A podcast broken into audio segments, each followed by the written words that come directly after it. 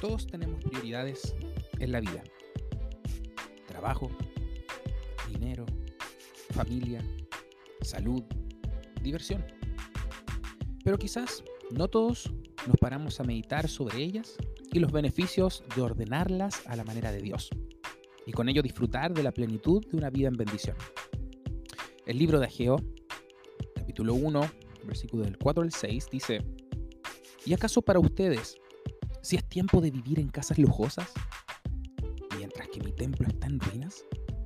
Yo, el Señor Todopoderoso, les digo que piensen bien en su conducta. Ustedes siembran mucho, pero cosechan poco. Comen, pero no se sienten satisfechos. Beben, pero se quedan con sed. Se abrigan, pero no entran en calor. Y el que trabaja jornal echa su salario en saco roto. Primer grupo de judíos en volver de la cautividad llegó a una ciudad enteramente destruida. Muros caídos, casas destrozadas, el olor a quemado aún entre sus casas y el templo hecho pedazos. Debían tomar una decisión. ¿Con qué iban a comenzar? Buena pregunta. ¿Dónde está el correcto punto de partida de todas las cosas para que la construcción final sea exitosa?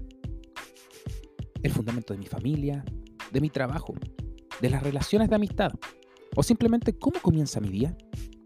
En definitiva, todo gira en cuanto a las prioridades. El pueblo decide en una determinación que será cuestionada comenzar por sus casas, construyéndolas, adornándolas, invirtiendo los pocos o muchos recursos que traían en sus sueños personales, pero postergando con ello lo que realmente importaba, colocar al Señor como prioridad. ¿No es lo que a veces hacemos? El llamado de Dios es a meditar bien sobre sus caminos, a pensar bien en nuestra conducta. Examínate, evalúate. Siembras mucho y recoges poco. Comes y no te sacias. Bebes y no quedas satisfecho. Te vistes y aún sientes frío. ¿Has tenido la sensación profunda de insatisfacción con la vida? ¿Con tu trabajo? ¿Con tu diario andar? Con las relaciones interpersonales. Esa sensación de vacío en lo que haces. ¿Será entonces que no has alineado bien tus prioridades? Te invito a meditar junto a mí. Hay tantas cosas que debemos cambiar, tanto por volver al cauce de Dios. La invitación es a meditar y tomar decisiones. Pide la ayuda del Espíritu Santo de Dios, a que te muestre y te guíe a lo que debes priorizar y puedas determinar cuál debe ser el fundamento de tu vida. Jesús nos ama profundamente. Él dio su vida por ti y por mí en aquella cruz. Su expresión de afecto ya está plasmada.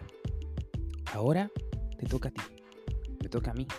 Ámale con todo tu corazón, ámale con toda tu mente, ámale con todas tus fuerzas. Conviértele a Él en tu prioridad.